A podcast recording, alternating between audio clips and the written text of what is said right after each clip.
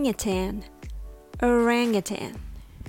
Orangutans are another big apes found in Indonesia and Malaysia. They spend much of their time, some 90% of their time, in the trees of the tropical rainforest. They have long arms.